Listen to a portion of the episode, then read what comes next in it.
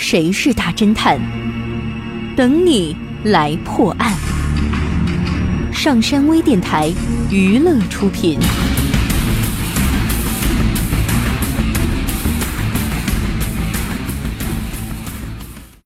丁小山接到报警电话，说有一个经常在野外地质考察的学者，在草原进行考察时意外死亡了，请他立刻前去调查。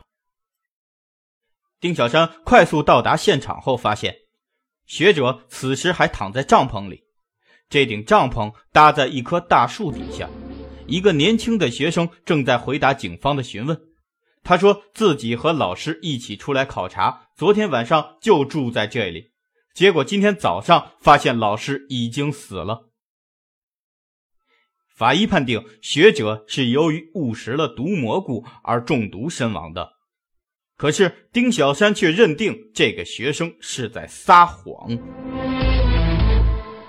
你知道他是如何得出这个结论的吗？你猜到答案了吗？想知道正确答案吗？